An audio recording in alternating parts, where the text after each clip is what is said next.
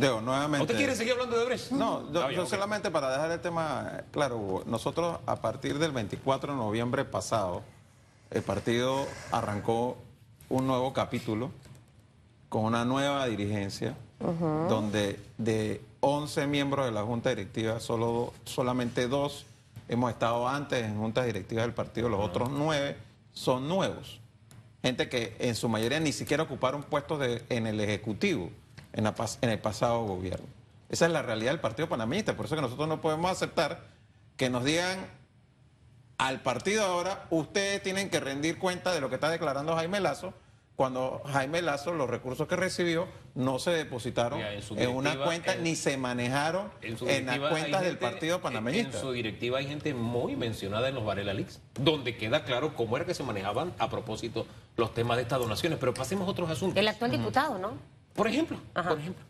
Sí, vamos a Sí, dejar. pero no, no en los temas de Brecht, perdóname. pero de- De- sí, eh, Luis Ernesto Cales no lo mencionan para nada. No mencionemos de lo que sí aparece porque son Sí, delicados bueno. también, ¿no? Pero en fin, vamos a, a otros temas, eh, don José. Movilidad, movilización. Este es el lo que está de moda ahora en un montón de distritos, los alcaldes cobrando 5 mil dólares por movilidad, Transporte. además de las dietas, además de los gastos de representación, además de su salario, y también lo están haciendo algunos concejales. Eh, ¿Usted cobraba movilización cuando era alcalde? No. No. Y quiero dejar claro que si hubiese querido, habría podido hacerlo. O sea que eso es legal. Pero no, en el sentido de que existía la posibilidad La de que yo dijera, como los representantes lo están cobrando, yo también lo voy a cobrar. Así. Pero yo fui muy claro que no. O sea, lo usted dijo no. O sea, no, acuérdate que yo era el alcalde. Yo podía haber dicho, Y no me que- voy a asignar lo mismo que se están asignando Y es que a los no es ofrecer, representantes. es que está y yo dije, dentro no de- lo voy a hacer porque no me parece correcto. Me explico. Yo no sé si el actual alcalde lo está haciendo o no lo está haciendo, pero José Blandó no lo hizo. Pero no es Entonces, ilegal hacerlo porque está dentro del beneficios. No sería, sí, de nuevo, no sería ilegal hacerlo, pero no es moral. Es un tema moral. ¿Por No qué moral. no es moral?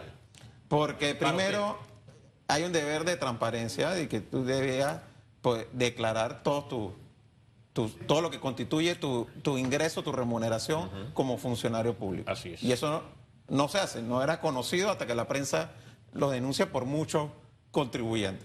Segundo, hay un tema, eh, a mi juicio, de que cómo tú justificas Claro. que haya eh, representantes y alcaldes que estén hoy, sobre todo, porque todavía el municipio de Panamá, tú puedes decir, bueno, el municipio de Panamá tiene un presupuesto de, de arriba de 200 millones de dólares. Pero ¿cómo tú hablas de un municipio del interior de la República y que tiene un presupuesto de un par de millones de dólares y tiene representantes ganando 10 mil ¿Y alcaldes llama? 10 Y- mil, y- 12 mil y- y ¿Y dólares? cómo se transportaba usted? O sea, usted usaba su carro y le ponía gasolina de su plata. O sea, ¿cómo, cómo, cómo es eso? Si no acepto el, No. el beneficio No, no, no. O sea, el alcalde, como alcalde, utiliza un auto De la- o de la- del de municipio. de la alcaldía, por Ajá. supuesto, en, en las cosas oficiales, Ok. ¿no? Del cargo. Eh, O sea, que si usted iba para la playa, iba con su esposa y usted usaba su carro. yo usaba mi carro, normalmente ese era, a menos que Ahora- fuera en una gestión de la alcaldía. A mí lo que me llama la atención es que hay corregimientos que se pueden recorrer a pie. Son pequeñísimos y con grandes necesidades. Aquí en, el, en Panamá Oeste, en la provincia de Panamá Oeste, por ejemplo, para no irnos lejos. Ahí cerquita de la playa. que usted- la población está ahí nada más. Y resulta que cobran 5 mil dólares de movilización. Ahí tampoco se rinde cuenta, espérate, porque si es que es movilización, Sí. es, es el renglón. ¿Cómo vas, vas a cobrar 5 mil en un lugar que puedes recorrer en mediodía y a pie? Sí, a ver, bicicleta? Por eso En bicicleta yo en creo que el papel de los medios de comunicación es muy importante y creo en ese sentido positivo eh, que un medio de comunicación haya sacado esta información y lo ponga sobre el tapete para que se debata. Ahora, sí me parece importante dejar claro, eh, Hugo, aquí, porque se ha dicho, ah, bueno, es que eso es por la descentralización. No, eso no es por la descentralización. Esos recursos de esos gastos de movilización están en municipios no subsidiados que tienen un presupuesto propio que no depende de la descentralización, que es básicamente Claro. los impuestos inmuebles. Esos gastos de movilización que algunos municipios están eh, pagando a sus representantes y alcaldes no salen de los fondos del impuesto inmueble. salen del presupuesto ordinario del municipio. Y en funcionamiento. mucho Del de- y funcionamiento. la descentralización Más, más peor, diría el otro. Exacto. Sí, pero, sí, pero lo que yo quiero dejar claro es porque alguna gente dice, ah, no, es que eso es por la descentralización. No, y ahí están usando los impuestos inmuebles para pagarse eh, sobresueldo. los- Pero ese funcionamiento, eso es dentro del funcionamiento. presupuesto de funcionamiento, que de hecho es, ya es alto. y es el presupuesto ordinario de esos municipios. Ahora. No sale del presupuesto de descentralización. Ahora, señor exalcalde y excandidato a la presidencia, eh, han ocurrido muchos cambios dentro de la actual comuna capitalina que usted dirigió por cinco años. Dentro de esos cambios de cuatro mil dólares que ganaba un director dentro de la alcaldía de comunicación, por ejemplo, ahora gana seis mil palos, casi están llegando al nivel de los diputados. Punto dos un billete grande por el tema de la playa, eh, que ha generado mucha controversia. Y alguien del saneamiento de la bahía me- me escribe, pregúntale a Blandón porque él conoce del proyecto de saneamiento de la bahía de Panamá. Al final uno se pregunta cuáles son realmente las prioridades de nuestras autoridades cuando llegan a estos puestos en realidad, que en vez de usar ese recurso, que lo decía ayer Cao Fernández, por ejemplo, aquí, de agarrar los recursos y utilizarlos bien, yo decido que se vayan en movilidad, yo decido en aumentarle a los directores, yo decido gastarme tanto en Navidad, en esto, en lo otro y en una playa. O sea, me gustaría conocer su evaluación y ojo, y es una crítica constructiva en este momento. Mira, existe un plan de ciudad que se trabajó en el 2005 con el apoyo del, del 2015, perdón, con el apoyo del Banco Interamericano de Desarrollo y los técnicos de la alcaldía y con consultas públicas y demás. Se hicieron encuestas, se hizo toda una serie de reuniones en comunidades donde se determinó que la ciudad de Panamá tiene tres prioridades fundamentales. La movilidad, Pero no de los alcaldes. no, de las personas. Exacto. Valga la aclaración. El manejo de residuos y el tema del agua, entendiendo por agua no solamente agua potable, sino el manejo de aguas pluviales, el problema de inundaciones que hay en gran parte de la ciudad capital. Esas eran las tres prioridades de la ciudad. En ninguna de esas tres aparece la playa. ¿Usted haría la playa?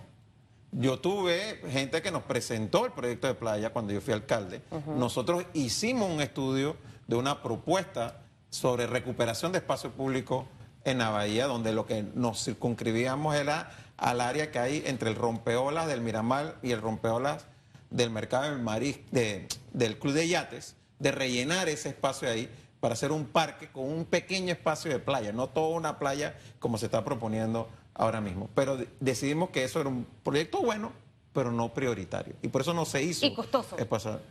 Mucho menos costoso de lo que Bueno, se está proponiendo ¿no? ahora mismo. Y eh, sin embargo, se determinó, reitero, que estas eran las tres prioridades. Entonces, inclusive en términos de recuperación de espacio público en la bahía, sería mucho más prioritario y útil para la ciudad que se siga el proyecto de cinta costera de Paitilla hacia Tocumen Antes que hacer una que playa. hacer la playa entre Paitilla y el mercado O sea del que si usted fuera alcalde no haría la playa.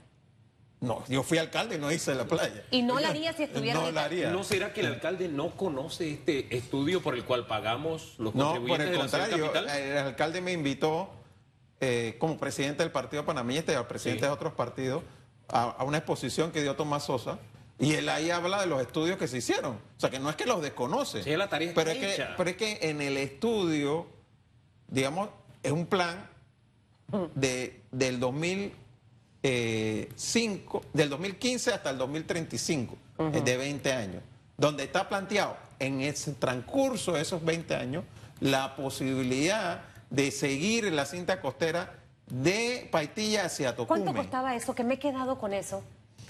Eh, no recuerdo ahora la cifra. ¿Cuánto te que cuesta la playa ahora, cien- Hugo? Sí, 120. 120 millones. Sí, pero aquí hay que dejar algo claro. Pero esto costaba Yo menos. creo que la alcaldía no ha sido clara. No, po- po- podía costar más o Pero menos. ojo, es un tramo más largo, Es un estamos tramo hablando de Paitilla hasta Y no es playa, no es playa. ¿eh? Es una cinta costera, una un cinta corredor para que la gente vaya a correr, Es- haga es- bicicleta y todo lo demás. exacto. Mm. Bueno, mire, esa idea suya me gusta más porque que- le da acceso a esa gente del Sí, este. que no es idea mía, hago la aclaración. Bueno, pero Está en el plan pues. de ciudad que se trabajó con muchos técnicos con el Banco Interamericano de Desarrollo y el apoyo del Banco Mundial. El Banco Mundial dejó ya el proyecto de Paitilla se en hecho y está en la alcaldía, porque eso fue con, con- junto con la alcaldía. Entonces, ¿qué pasa? La alcaldía no ha sido transparente con la información que ha dado, porque la alcaldía dice, no, que no es nada más una playa, eh, es un metrocable, es un cable, un teleférico, eh, es un nuevo mercado de marisco, eh, es un centro cultural. Pero cuando tú preguntas, como le preguntamos al alcalde en la reunión que tuvimos, ok, ¿qué está incluido en esos 120 millones? En esos 120 millones no está incluido el teleférico, en esos 120 millones no está incluido el mercado marisco nuevo, en esos 120 millones no está incluido el centro cultural del que presentan, Hombre. esos 120 millones no O sea, están es los más locales plata. O sea, que es más comerciales. plata. Mucho más. Claro, Eso mucho más plata. Mucho Entonces más. No, no digas que son 120 millones, Bueno, mucho es más. que ahí no está incluido tampoco el estudio de impacto ambiental por el cual tenemos que pagar. Pero mucho más allá de, de eso, organismos internacionales están diciendo las playas tal como las conocemos, las naturales, dejarán de existir ya en el 2050 efecto cambio climático. Y sabemos también que el efecto de las olas en el Pacífico, cuando hay mareas altas, es devastador, no solamente en Panamá, lo ve- lo vemos casi en toda allá a la, la, costa del Atlántico. cuando va. Entonces tene- vamos a construir una playa artificial a la cual hay que estarle tirando arena y alimentándola siempre. No sabemos cuánto nos va a costar eso de estarla rellenando y rellenando y rellenando, porque las olas se la van a llevar. Así es nuestro, nuestro océano Pacífico, tristemente. Entonces, esos detalles tampoco nos los ha dado. A mí me parecía lindo el proyecto, así cuando lo vi en la maqueta, pero cuando uno le mete mente se da cuenta de, oye, hay cosas aquí que no nos han dicho. Y las que nos dicen, las que nos dicen preocupan más. Por ejemplo, que el, dice el alcalde que el 85% de la gente que va a la playa no va por meterse al agua. Así que no importa que esté contaminada. Va a la arena. Él, él dice que el 95% de la población apoya el proyecto, lo cual evidentemente no es cierto. Entonces ya uno se desencanta un poco si es que tenía algo de atractivo el proyecto. Pero, ¿cuál cree usted debe ser el futuro del mismo? Mira, eh, ya la alcaldía ha dicho que va a haber una, una votación en unas condiciones que no garantizan ninguna transparencia, porque esa votación a mano al- al- alzada es una parrampanada. ¿Cómo? Eh, parrampanada. De- viene de, Parrampán. de parrampán, ¿no? Y definitivamente que es una situación que nosotros esperamos que la población vaya y que vaya y vote. Pero sabemos que va a ser muy complicado, lo están cogiendo un día de semana, están diciendo que la gente tiene que estar ahí ya a las 4 de Eso la va a tarde. ser como los estar. diputados con las consultas a la y- reforma Y de la obviamente van a, a movilizar gente de la alcaldía Sí. y con mano alma alzada, que tú le vas a decir a los funcionarios públicos de la alcaldía Como los votos en asamblea. a, a- a los municipales. Ey, te tienen que ir. Y levanta la yo, mano. que- yo voy a estar viendo quién levantó la mano y quién no levantó Es la fácil mano. movilizar gente en entonces, buses. Eso no es serio. Sí. No, hombre, la grave lo que si, denunció- di- si dijiste que va a haber una votación y la estás haciendo porque la Contraloría te obligó a hacerla, porque eso fue lo que él dijo en una consulta en Betania, que él estaba haciendo la consulta porque la Contraloría le Si estaba no, no la diciendo, si no, no la hacía, la votación. Entonces, hágala bien, señor alcalde. Hágala bien, no venga con ese relajo de que a mano alzada y que va a haber no sé cuántas personas contando 20, 30 mil votos allí. Eso no es serio. Dice alguien que me escribe que estuvo en las entrañas, ¿no? Porque de la alcaldía, que eh, más o menos el presupuesto que manejaban era de 1.500 millones de dólares al concluir. Me imagino que ahí está incluido todo lo que usted mencionó que no está contemplado. O sea, al- y demás. al final estamos hablando de mucha plata. En la vida siempre hay prioridades y urgencias, ¿ok? Uno tiene, como dice Franklin Covey, qué es prioridad y qué es urgente. Y obviamente vas resolviendo las cosas urgentes, pero sin necesidad de gastarte todo el presupuesto. Ya le mandó el mensaje, me, me gustó lo de Parrampán. Ahora en el bochinche voy a buscar un Parrampán en el YouTube. Dígame, señor alcalde, algo. ¿Cómo ha estado el partido panameñista? Eh, esas preguntas, A ¿no? la que gente me- le gustó lo de la parrampanada. ¿no? Sí, sí, ya usted stickers se convirtió en tendencia. Eh, ¿Cómo está el partido panameñista? ¿Hay parrampanadas también el partido panameñista? La, la facción de- del señor Varela se ha acercado a usted, ahora que usted es el presidente, con nuevos cambios, que sé que han hecho talleres de cuerda y toda la cosa, eh, que Sí. Hugo Malvado decía que el señor Varela usted lo haga- usted lo apa- usted se tiraba y él lo apañaba. Eh, cuénteme un poquito ¿Hay esa eso. confianza o no? ¿Eso cómo va? O sea, ¿Hay esa confianza o no? ¿No se atreve a tirarse? No. ¿No? Yo no me tiraría y yo no se lo recomendaría a él tampoco que se tirara. Está, está seria la ¿En cosa. serio, serio esto? Ay, padre. Cuénteme, No, no, no. hablando en serio, ¿cómo va todo? ¿Cómo va ese proceso? Hablando en serio, se ha abierto un nuevo capítulo dentro del partido panameñista donde hemos hecho consultas a nivel nacional para la reforma de los estatutos. Este sábado que viene, precisamente, el directorio nacional se va a reunir para aprobar ya el paquete de reformas que se va a presentar a consideración de la Convención Nacional que va a ser el domingo 29 de marzo en Santiago. Eh, hay cambios importantes en esa reforma a los estatutos y también pues el partido ha estado en un proceso de capacitación de sus líderes, de cambiamos la sede, la sacamos de, de Marbella, donde se pagaba alquiler en, el en, ¿Ahí están las cuentas claras o no? anterior.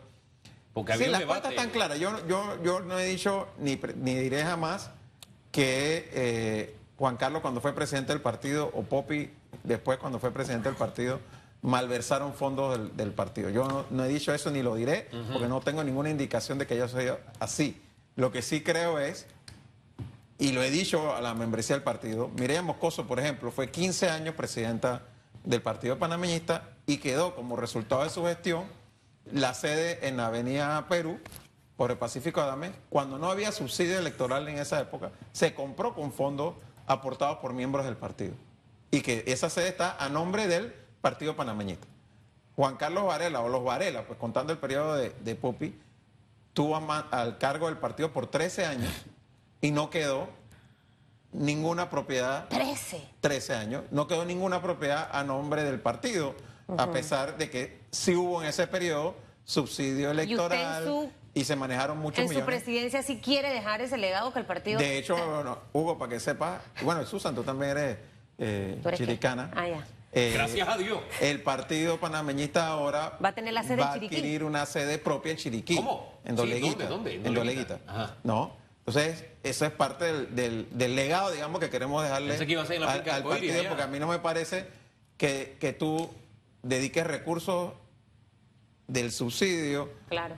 Para simplemente pagar alquileres, pagar alquileres, pagar y entonces, alquileres. ¿Dónde está el partido panameñista? Eso sí es de ustedes, ese terreno y todo eso que está ahí. En Avenida Perú sí, pero lo que te digo, Mireya le entrega en el 2005 a, a Marco Ameglio un partido con una sede propia Varela lo recibe en el 2006. Y el edificio se Y en el 2019 le entregan al partido, un partido que está en una sede alquilada, y, la, y la nuestra, ahora hay que meterle dinero para arreglarla. ¿Y la van a arreglar? sí, la vamos a arreglar. ¿Y, le va a costar mucha plata? Me imagino que van a tumbar todo. ¿O qué van a no, hacer? No, no lo vamos a tumbar todo porque además yo, en lo personal eh, yo creo en arquitectura Bellavistina. Es un edificio que tiene una arquitectura muy particular y a, mí no estoy de acuerdo con tumbar los edificios de esa área. Y no voy a agarrar a como presidente del partido a tumbar un, un, edificio que tiene también un valor histórico y arquitectónico. Oiga, para que usted sepa, Susan, media training están tomando los señores de, de acá del Partido Panameñista. Hasta eso, los voceros. Se están preparando. Vienen con todo. Claro, porque. Pero hagan más taller de cuerda. Eso es importante. Sí. Y bueno, y, usted, no ha chateado con Juan Carlos Varela? ¿No han hablado? No, desde la campaña no hemos hablado. Pero sí, tengo que decir que quienes compitieron, quienes competimos en, noviembre pasado en la convención, hoy en día estamos trabajando juntos para echar adelante el, partido. Bueno, el viernes se instala una junta asesora donde, entre otras personas, estaba. Eh, eh, hay de todas las corrientes. Hay de todas las corrientes. Ahí, los nombres. Gente, gente digamos eh, como Il Cabaret y Jerry eh, Salazar, que son, digamos, eh, de la vieja guardia del partido, que se habían alejado algunos de ellos un poco de, la vida partidaria, por, en algunos casos por diferencia con, con Juan Carlos Varela. Gente que podrías catalogar de la corriente de Varela, que como el caso de Mario Chelecu, de Jorge Herrera, que eh, van a trabajar con Ellos van a estar en la Junta Asesora con nosotros. Y gente eh, nueva. ¿Y diputados del Partido Panameñista que le decían de la facción Varela también están ahí o no? Bueno, exdiputados en la Junta Asesora de exdiputados creo que solamente está Luis Barría. No. Oiga, de la Real Academia Nove de la Lengua, presidida por Valerio Abrego Jiménez, me dan la definición de parrampanada. Ridiculez, bufonada Así está en No, pero yo quiero buscar el video. No, el video ya va a entender por qué. 829, señor alcalde. mira, mira, señor alcalde. Señor, exalcalde. alcalde. Señor presidente del Partido Panameñista, le invitamos a ver algunas respuestas que hemos recibido en las redes. Redes sociales. Ahí están algunas de las respuestas. La pregunta es si la actual administración ha hecho el esfuerzo necesario para evitar la llegada del coronavirus, que debe reforzar. Queridísima. Comenta J6 Casa, muy temprano el gobierno está haciendo todo lo que está a nuestro alcance. Pero, me imagino que ya espero, pero todavía hay que seguir evitando la llegada del virus y afrontar si se dan los casos. Adicional a lo que se está haciendo, hay que seguir activando los protocolos en cada provincia para detectar las pruebas. Y añade, además de lo que está haciendo nuestro país, la responsabilidad también es nuestra como ciudadanos en activarnos con la limpieza de manos, evitar estrechar manos, cubrirnos al estornudar o toser, subir nuestras defensas inmunológicas y al resfriarse ir al médico, nada de automedicarse, le añado yo, etcétera, etcétera. Gracias por sus participaciones, a usted también, eh, don José Isabel Blandón. Muchas gracias a ustedes. Que le vaya bien. Gracias. Qué bueno que por Doleguita, siempre, ¿no? El país de Chiriquí tiene que estar contemplado en las estrategias. Usted sabe, doctor Famanía, ¿no? Oiga, ¿con qué seguimos? Con ojo chinche. Esa palabra no le gusta decirla, pero a veces se le sale.